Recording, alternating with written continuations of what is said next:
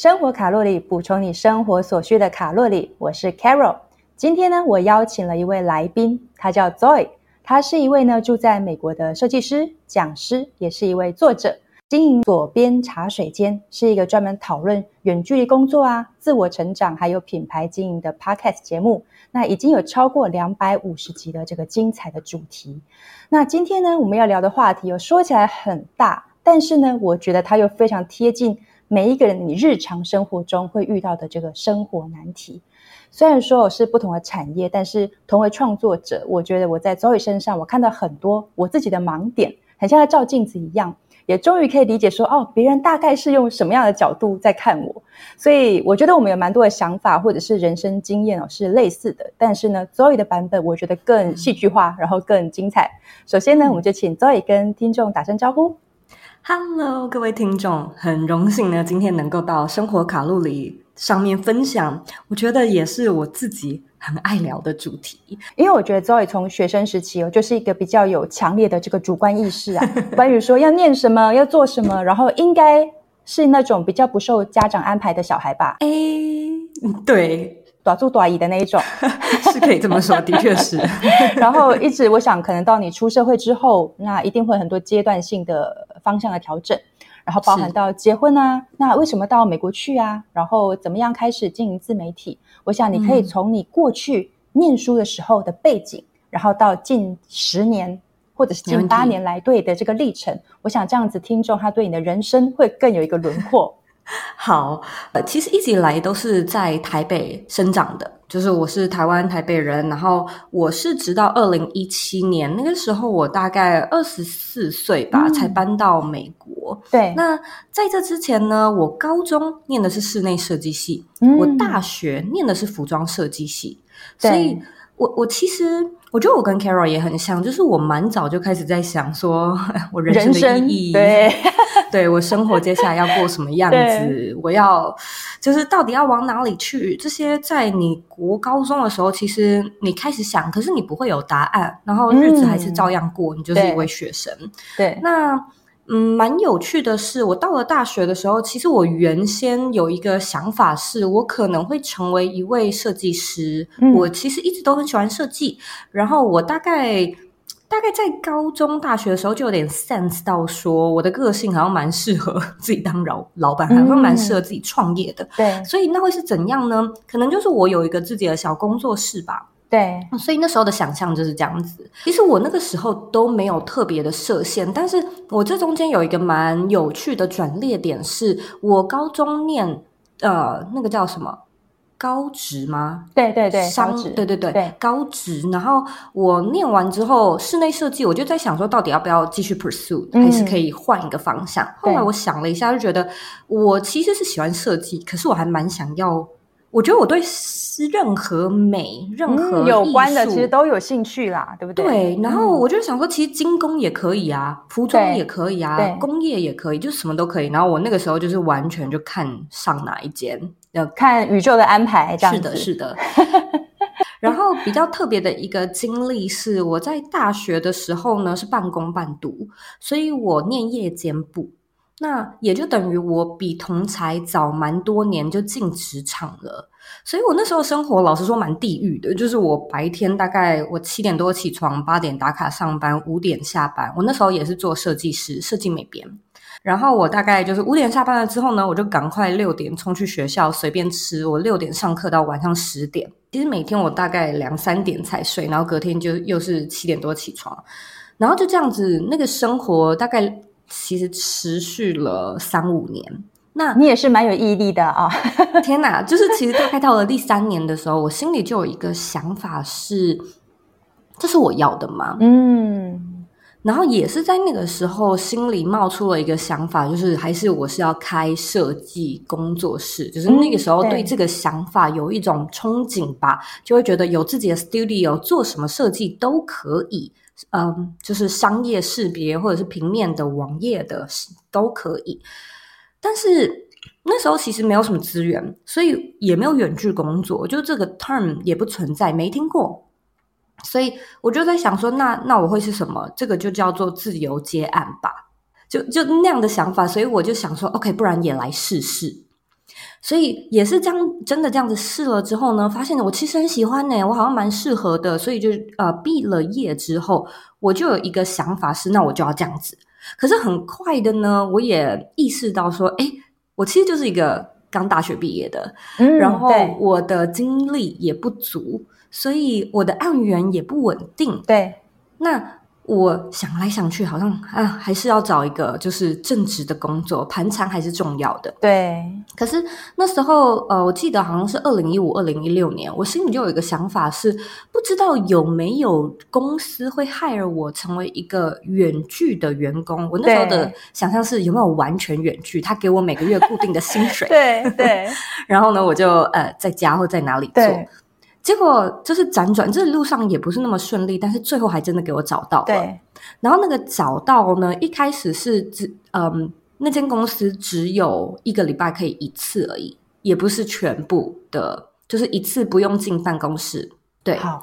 然后我就想说，其实那样也够好了，就是一个，就是你的一个脚趾头踏进那个领域的感觉。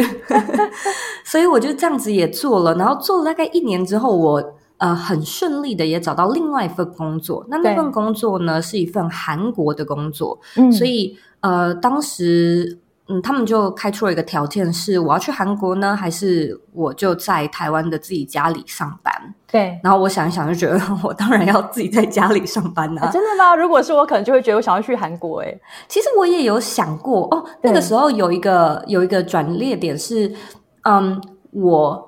有一个美国的男友，其实就是我的先生。其实如果我去韩国的话，我就是要进办公室。哦，所以那也不是你要的模式。嗯，不是说我去韩国，然后在那边生活很自在，就也不是。所以，嗯。事情到了这边，大概呢，那已经是七八年前的事了。对，所以后来呢，我因为这样开始有了这份远距工作，我也很喜欢那份工作。我就开始在台湾，然后我开始环岛。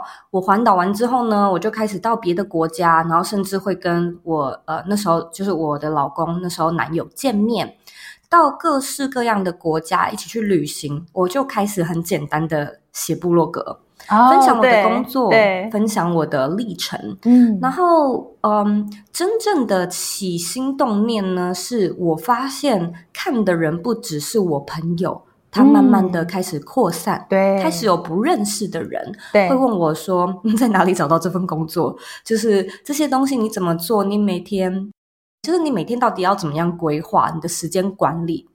那那个时候就奠定了，我还蛮想要开始做自媒体创作的一个一个萌芽的时候。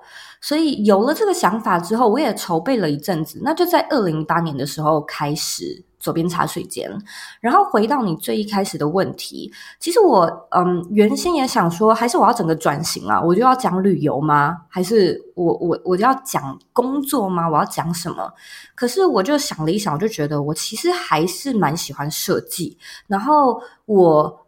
我可以分享旅游，可是那些都是心得，我不觉得我能够带来些什么。就看我去哪里吃什么好玩的，就是我好像也没有特别想要走一个网红的路线。所以回到我自己的专业，我就觉得设计思考我可以讲，然后设计的东西好像跟生活有点关联。尤其那个时间点，其实蛮流行一个东西叫做人生设计 （Designing Your Life），然后那一套概念我很熟。就是设计师你都会使用的，所以我就想说，哎，那不然我也以这个为架构，然后也许也可以呃设计一堂自己的课程，专门讲怎么样用设计思考的概念来设计人生。然后其实就一个这个简单的概念，好像就后面有一种宇宙推着你，就是一切变得很顺。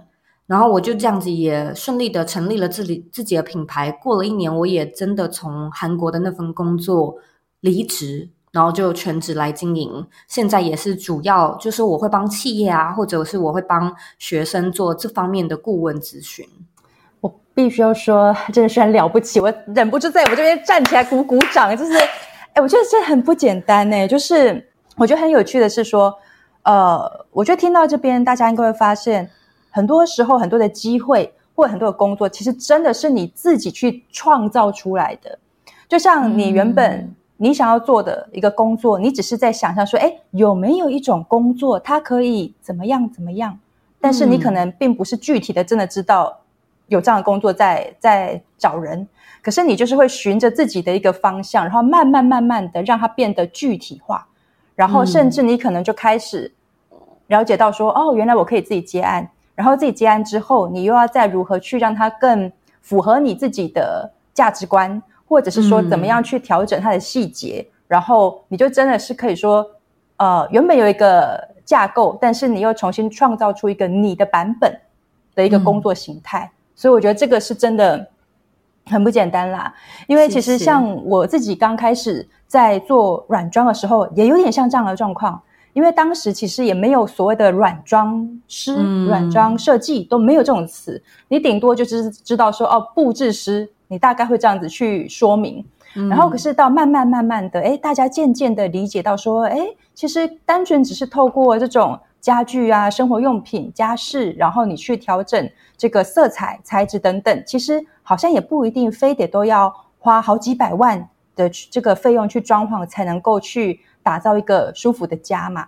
那我觉得这个逻辑有点类似哦。那我也很好奇，像 Joy 你自己从无到有，然后。我知道你是有团队的嘛，那你的工作形态其实我觉得也算是比较相对创新、比较非典型的。你可以分享一下，是说你当初是怎么评估，是不是需要有其他更多的人来加入你？然后包含说，当你从原本一个人自由自在的时候，突然间，哎，你有员工，你有伙伴的时候，团队合作的心情上面又有什么样的差异呢？嗯，我其实那时候开始很单纯诶，就是我是在二零一八年开始，然后一直都是一个人一个人，直到二零一九年的中旬。嗯，最一开始的时候呢，是忙不过来，对我真的开始忙不过来了，所以也也是好事。嗯，就是第一年的时候，我也我也享受一人工作，然后我也觉得我可能会像 Carol 这样子，就是一直一个人。我其实很擅长，然后我也很喜欢。然后到了二零一九年，是因为我开始有比较多的业务，然后我觉得可能就是成长吧，真的成长了，越来越多人，越来越多接案，越来越多合作，然后又有课程，又出去当讲师。然后我那个时候的第一个做法呢，就是我先去问我一个最好的朋友，我就问他，我就说你可不可以来帮我？他说你要我做什么？我就说我不晓得，回回讯息吧，就帮我回回。对，就回回讯息，然后你你会呃，就是你也是，就是也是同学那种的，所以也会设计，还是你帮我做一些图片啊，就可以吗？Social media，然后他就说哦好，那我就帮你。我我也是有给他钱，然后做一做，我就说，诶，那那还是你会对这个有兴趣吗？就是有点有点像小编了，你会想要当社群小编吗？然后他就想一想，就说嗯，好像也可以。然后我们就这样子试了一阵子之后，嗯。到了一个中，就是他大概做了半年，对。我开始在想一件事情，然后这个这件事情有两个面向。第一个是我朋友他其实不是这方面的专业，就是他他是设计专业，对。所以你说管一个社群，他要做行销，然后他要做客服，其实然后还有我们的一些课程，嗯，其实我觉得太为难他了，对对，太为难他了。对，本来就不是，我本来就不应该要期待他，就是他也不是来应征的，对对。然后这是一个，然后第二个是。但即便如此，我还是感觉到我的工作量减，就是他真的帮我减轻了很多的负担。对，所以我就开始在想说，那如果我请一个真的是这个专业的呢？就是我的生活会变得怎么样？然后刚好那个时候还算稳定，都有预算，所以我就第一次正式的 hire 一个嗯伙伴。然后那个伙伴呢叫做库玛，我真的觉得就是。我我在人的这个部分很有缘分，就是我经常可以找到很适合的人，然后他真的就是助我一臂之力，让我飞。就是从二零一九年的呃年底开始，一次就是有有他的加入，他都说就给我很多建议，你可以怎么做。然后我们现在来做这件新的事情，所以从他那边他也挑下了很多大梁，然后一起有了一些新的计划、新的建设。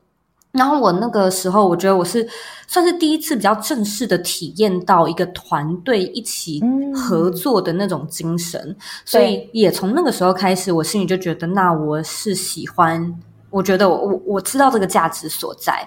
然后现在我的团队也不大，我就是有一位呃全职的助理。嗯，好，现在是 Claire 嘛，然后跟另外一个是，其实他也是全职，叫做 Win。然后 Claire 他主要的工作呢是对外，所以像是跟 Carol 接洽啊来做 Podcast，或者是为我找一些讲师的机会、行销的。然后 Win 的这个角色呢是对内，就是课程的营运、回复，然后嗯，系统的架设这种的。所以我反而就是有更多时间去创作哦，这样确实你才真的有那个余裕跟那个精神去想其他的事情。那其实我在听这个 Zoe 的 Podcast 的时候，我会发现到说，很多时候啊，我们不管是我们在看自己，或别人在看我们，还是我们在看别人，都会有这样一个状况，就是说，我们看一个人会觉得啊，他很成功啊，然后哇，一切很棒啊，做着一个很好的工作，然后又可以自由的去旅行。然后不用好像朝九晚五很辛苦的样子，你会觉得很羡慕。可是实际上，我觉得每一个人再成功的人，其实他都会有他自己阶段性内心比较迷惘的时候。那偏偏呢，你可能又搞不清楚这种迷惘它到底是是什么，它是怎么来的。所以我觉得外人有时候更不能够理解，说哎，你们到底在在烦恼什么？你们不是都已经过得很好了吗？那是不是在庸人自扰？尤其像我前一阵子也是有这样的心情。可是我后来有慢慢慢慢的大概梳理出是怎么一回事，然后我知道 Zoe 现在正非常奢侈的给自己一个半年的休假。那你已经就是慢慢找出你觉得你内心缺乏的那个什么是什么了吗？我觉得我有诶，然后我原先是想要五月就开始，不过就是因为一些不顺利，然后一直延后。那可是我觉得你刚才问的那个问题，就是因为我的不顺利。我才找到答案的哦，对，听起来很有哲理啊！让让让我们继续听下去。好，事情是这样的，先说一下为什么要休假好了。然后我觉得的确我很幸运，就是我可以安排自己的工作。可是整件事情大概是从二零二二呃年初，二零二一年底的时候，我就觉得一开始的想法是职业倦怠。对。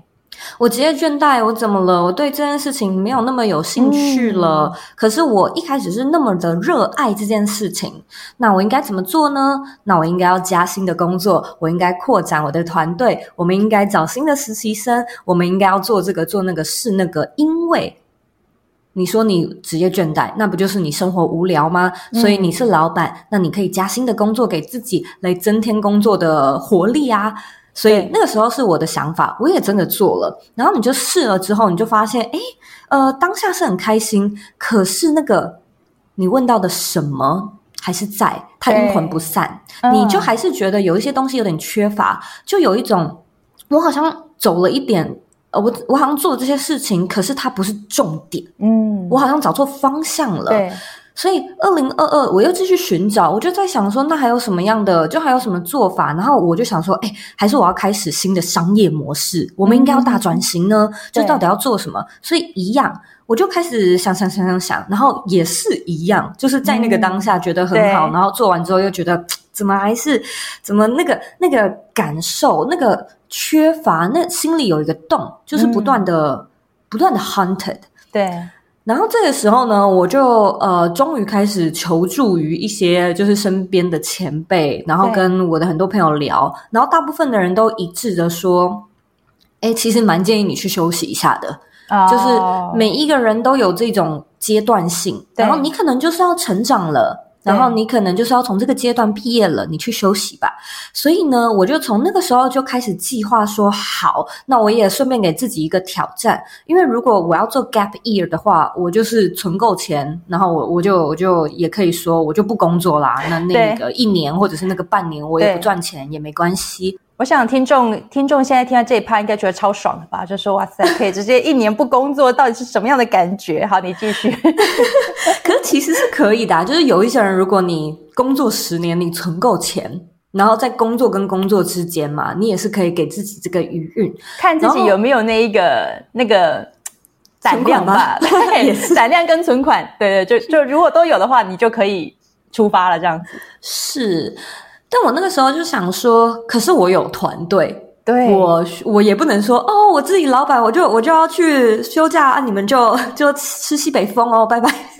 就我也不能这样子，所以我才想说，那我应该要怎么样规划，让团队还是可以持续的营运，然后我们还是可以持续有营收，因此才有了这个后面的规划。嗯，然后到了，然后我觉得我二零二二的一整年，我的心情都是这样子，我都是。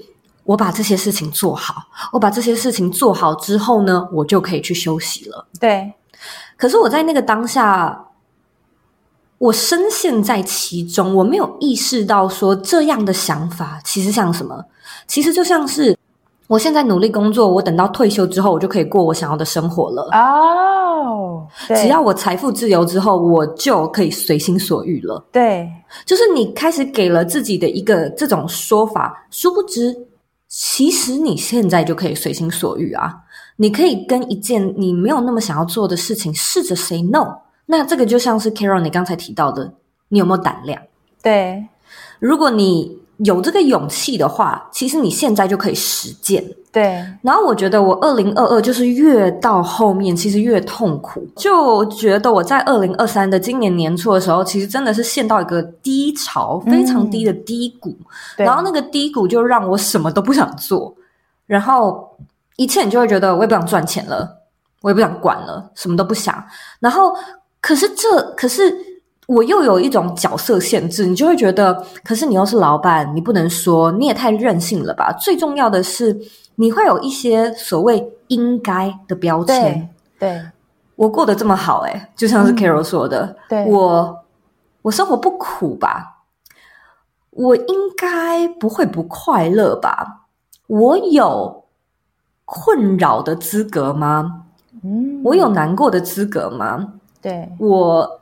我开始就是陷入这种有点小小自责的感觉，觉得说自己不应该这么的，好像不满足，或者是你哪有那个。条件去抱怨些什么的感觉了，就像是你刚才说的庸人自扰。对，所以你其实就会觉得这些苦我也不能说，说出来之后有点像是在那边好像病呻吟啊。别人说啊，你已经过超爽了，你还在那边讲这些话，这样对对，就是一个这样的一个恶性循环。然后我就一直觉得非常非常的低潮，然后同一时间就是心里面又有另外一个声音不断的告诉你说，就是 suck it up，其实你现在在经历的根本没什么。这个苦根本一点都不算什么，所以其实反过来说，就从心理学的层面，你就是不去正视啊，你就是不去正视，其实是苦的。然后你硬是说其实没事，对，对。然后那后来我觉得我真的有一个蛮大的 breakdown，是在今年的五月，对，也就是呃五月，其实原先是预计我就要开始休假的。可是那个时候呢，就我觉得超有意思的，也不是真的不能去做，而是一些外在的环境让我，例如说，就是我们的营收突然之间莫名其妙的，就是下降，然后呢骤降骤降，然后就是有一大堆我家里的事情，然后我们可能需要搬一笔钱出去，然后我自己另外的事情、父母的事情什么的，就是这种，对你就会觉得。什么发生什么事？发生什么事？就是什么天外飞来好几笔，对，好像就是刻意让我不去做的那种感觉，很有意思。然后你就会觉得老天爷到底想要跟我讲什么？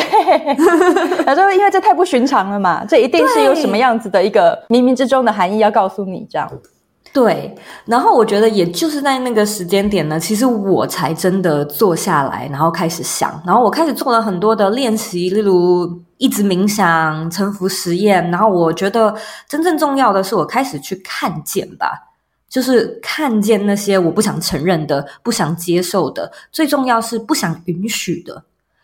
就是我觉得你内心其实会有很多很多的声音，可是当你拥有了多的多了一个身份，你可能现在有婚姻，你是妈妈，然后你又有什么，所以你会有一些框架。我身为一个妈妈应该怎样？我身为一个老板应该怎样？所以我不能，所以我应该忍耐，所以我应该做什么？然后就是在这样的框架里面，我觉得我跟 Carol 的灵魂可能都是很自由的，就是对你会觉得啊，整个浑身不对劲，对。然后现在呢，我开始看，就是回到你问说我心里缺乏的那个是什么？我觉得其实就是允许、欸，嗯，allow，对，就是我究竟有没有允许自己去做我真的想做的，嗯，过我想过的，说我想说的。对，然后现在呢，就是我我开始呃，其实自从五月到现在，我也做了很多练习，然后我也慢慢的去把这些东西加进来，就是拉回来，然后把真的不想做的丢出去，把真的想做的找回来，然后好像一切就开始顺了。又开始回到轨道了。对对对，你就会觉得我这过去一年多到底在卡什么？就嗯，卡就有一种卡到音的感觉，就你一直不知道你究竟在纠结些什么。可是你在那个当下的时候，其实你的轮子转很快，你就是一直转一直转，然后你就会觉得生活好匆忙哦。嗯，也许每天都很充实，可是的确是一种无头苍蝇的状态。然后现在回头来看，我觉得那个感觉差很多，就是你的内心很平静，对，然后你做每一件事情，你都很，我觉得是一种很清澈的感觉，很清澈的知道说我为什么要做，然后对，这的确是我想做的。对，我觉得我深深的怀疑，应该是去年呃，应该说前面那几个月的时间，一定是星象出了哪些问题吧？是不是？对，我觉得真的是这样，因为我自己也是，就前几个月一样的，就是你就会觉得说，你如果客观的跳出来看，其实 Carol 你应该也是很多人觉得说，哇，觉得你的工作形态，或者是说你可能在软装的这个领域，你有你一定的一个能见度，或者是说小小的知名度嗯等等，所以大家都会觉得，那那你过得很棒啊。然后你又去年我也买了房子，然后很多很多的事情，其实都会觉得是平步青云，都是一直在加分的。哎、我去年也买了房子，对对，就是你就会觉得说，真的，你你要跳脱出来看，你好像觉得过得还蛮好的啊，但是你内心就是会有一种 说不上来的那个感觉。然后我慢慢慢慢的就是一直也在思考说，到底是哪里出了问题？那我觉得那个最后确实都还是要回归到你自己的一个你的心啊是怎么想的。然后我自己的做法，我觉得直接拿一张纸跟一支笔，有时候直接写下来还蛮有用的。因为很多时候，我觉得我们的脑袋里面哦，就是千头万绪，然后你你就只会觉得很烦躁，然后好像就是你你只觉得很烦而已。可是我那一天，我就是试着可能把我我想做的事情有什么呢？好，你你你把它写下来。那你的我们说责任好，你该做的事情好有哪些？我就写一写之后，我就发现说，哎，原本你觉得好像思绪很混乱的一个状态，可是其实所有的事情一张纸就写得完了，所以根本没有像你想象的这么的，好像无边无际的，然后好像很慌张的样子。那当我把这些你自己想做的或该做的事情把它写下来之后，它是一个很具体的一个画面的时候，我突然间就觉得，哦，那的确没有什么好烦恼的。然后，呃，我想大家都很常听到“活在当下”这句话嘛，你可以用很多很多不同的方式去解读。然后，可是我觉得我现在的心情，就是真的，它是一种，也像周易讲的，我觉得终于让自己，你可以让你自己冷静下来，平静下来，然后真的是，呃，对我来说，你不用去。好，我必须坦白，OK，我觉得我之前就是庸人自扰，就是说，呃，有时候是你会过度的焦虑，然后或者是你会去不断的想一年后、三年后、五年后的事情，但很多事情，我觉得这件事情的确也没有那么的容易啦。就是说，如何真的专注在当下，它真的是一个需要花时间去练习的。那我想，这一定也是很多的人都会经历这个过程。那我觉得它其实也是一个成长的过程。只要你真的能够用自己的方式，然后去跨过这个关卡，其实你真的会来到一个不一样的心境。然后我觉得到那个阶段的时候，你会觉得工作上或者是生活上所有的一些大大小小的琐事或者是烦恼，好像真的也没有这么的，好像天崩地裂，或者是不知道该如何去解决这样子。